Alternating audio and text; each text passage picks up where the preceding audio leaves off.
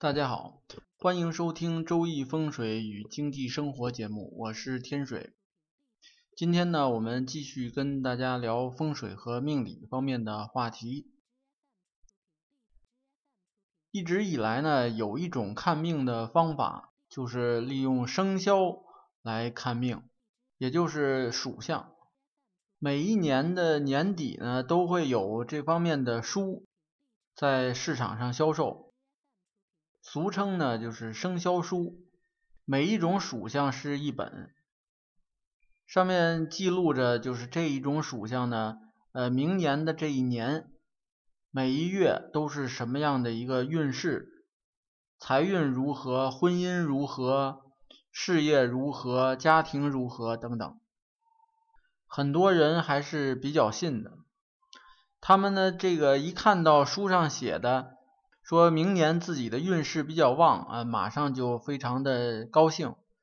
一看到说犯了太岁啊等等不利因素呢，就就非常的担心。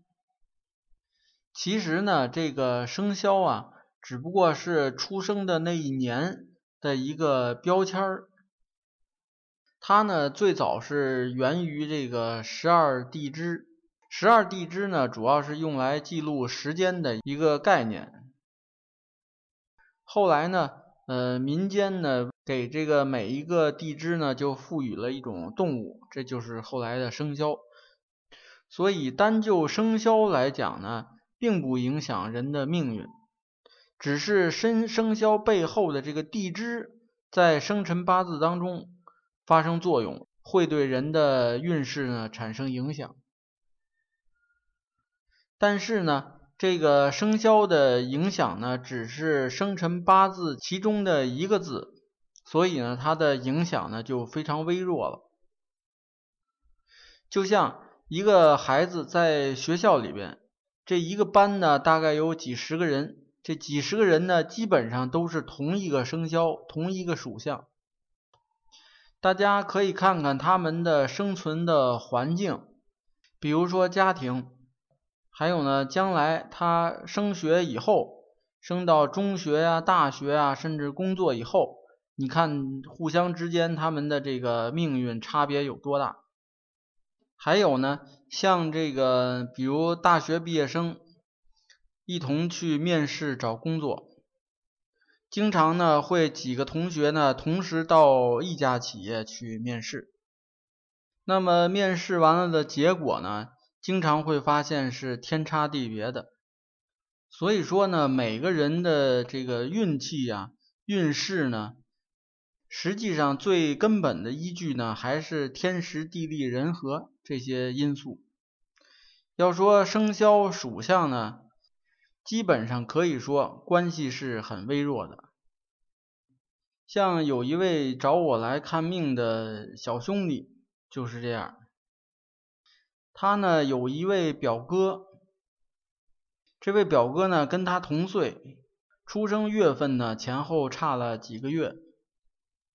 家里父母呢从小就拿他跟那个表哥啊相比较。不过岁数小的时候呢，这两个人呢各有优缺点。不过随着这个年龄增大呀，这个表哥呢明显各方面发展的都比他要好。结果他这儿呢，跟这个表哥的这种平时的比较啊，逐渐就习惯成了自然，就很多方面呢都是他自主的就去跟这个表哥进行比较，心里边呢也就是憋着一口气，呃，什么哪些方面呢，我必须得要超过这个表哥，只有超过他，我才感觉到心里比较平衡，我才感觉到有一种成功的喜悦。包括像在事业上面，还有这个社交圈子、跟女孩的交往等等这些方面，都要跟这个表哥看齐。他自认为呢，在生肖属相上，首先是一样的。学历虽然差了一点儿，也没有差太多。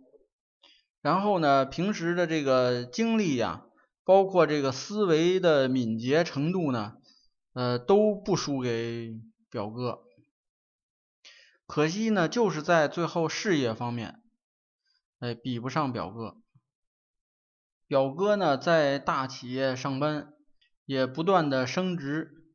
买房买车的时间呢，都比他要早。自己所从事的这个工作呢，也不是特别喜欢，而且呢，平时还特别忙，休闲的时间也少。而且呢，这个表嫂呢，也是比较贤惠，呃，上得厅堂，下得厨房的这种。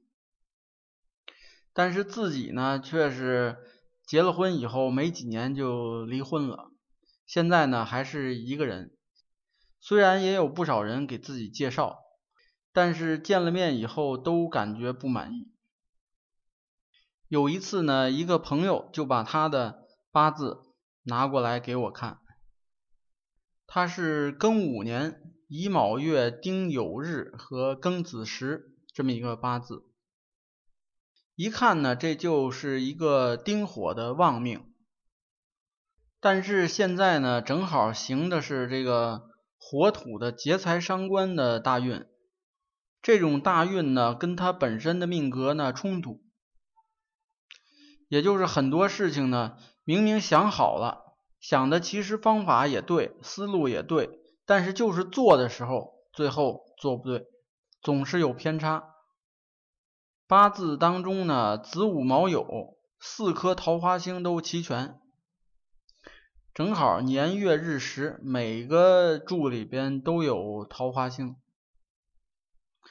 这个呢，在命书上讲叫遍地桃花，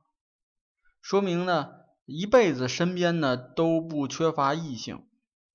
但是呢最后却真正能够和自己白头到老的这个人呢，却难以找到。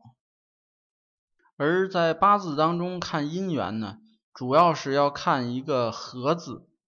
就是两个人是不是合适配合，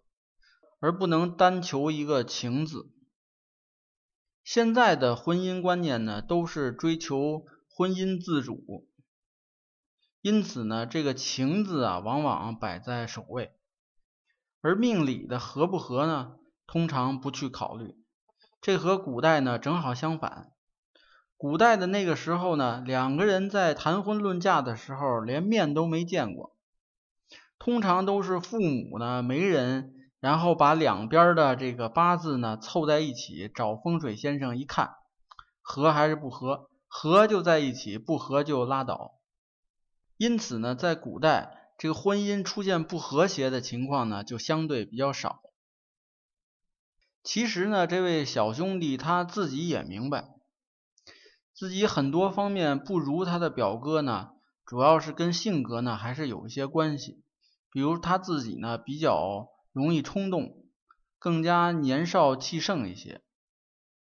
而这个表哥呢明显做事为人啊比较成熟，